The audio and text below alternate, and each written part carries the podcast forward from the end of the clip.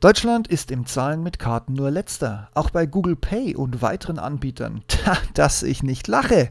Ein fast Live-Bericht aus den USA.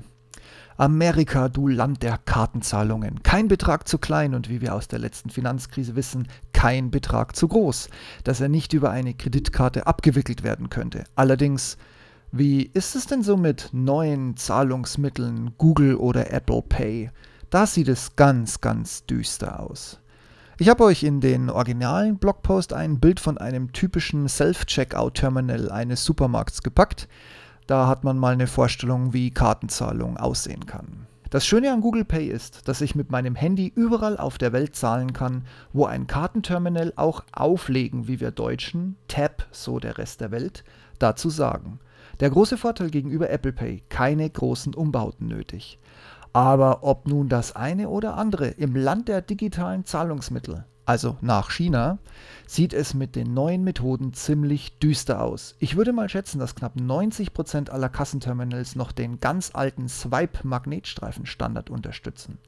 Mit dieser Methode kann man wohl an jeder Kasse in den ganzen USA problemlos bezahlen. An zweiter Stelle ist das Einführen der Karte mit dem aufgebrachten Mikrochip.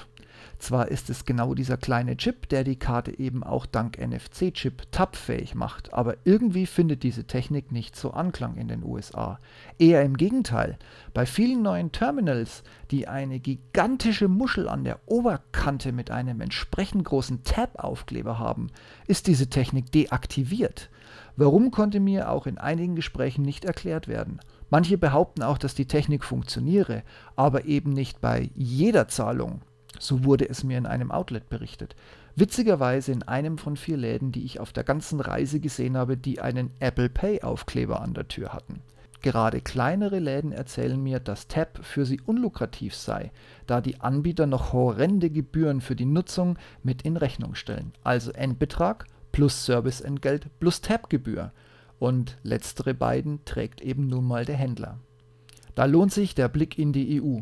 Dank emsigen Bestrebungen aus Maastricht sind die vormals enormen Sätze hier klar gedrückt, um nicht gedeckelt zu sagen. Daher genießen wir die Freiheit, mit einer NFC-Karte an jedem modernen und nach eigenen Aussagen ist es fast flächendeckend in Deutschland so, Terminal mit Tap in Sekundenschnelle eine Zahlung abzuwickeln. Und auch das dank EU so kostengünstig wie möglich für den Händler. Dass diese Aussagen stimmen mögen, erkennt man auch daran, dass viele Händler ihren Bargeldbestand mittlerweile auf ein Minimum halten. Abheben bei einem Einkauf ab 5 netto 10, ich glaube Rewe oder 20 Euro, so der Rest der Discounter. Das ist kein Selbstzweck, das minimiert die Kosten für den Sicherheitsdienst und die Bankeneinzahlungen sowie Versicherungskosten und Einlagerungskosten vor Ort. Das wäre vor ein paar Jahren in Deutschland noch völlig undenkbar gewesen. Wir mögen den USA ja in vielen Dingen hinten anstehen. Aber bei wirklich modernen Zahlungsmitteln haben wir mit Tab- und Handyzahlungen, zumindest auf dem Androiden, aktuell ganz eindeutig die Nase vorne. Ach ja, ein kleines PS für Google Pay.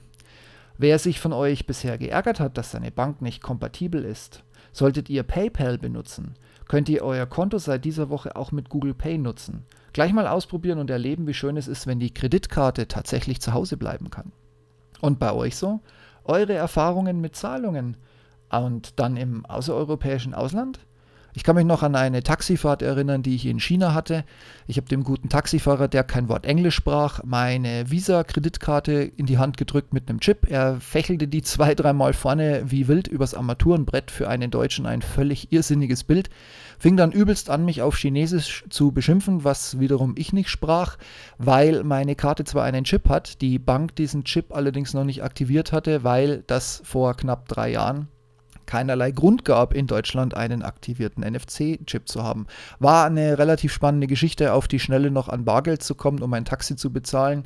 Aber naja, Anekdoten, die das Leben auf Reisen nun mal so schreibt. Und wie gesagt, ich freue mich auf eure Kommentare, was euch so passiert ist, wie es euch so geht und wie eure Eindrücke zum Thema Bezahlen mit Karte, NFC und oder Handy, egal welchen Hersteller es sind. Bitte in die Kommentare oder einfach ran zu mir. Dann macht's gut und schönen Start in die Woche. Bis dann. Ciao, ciao.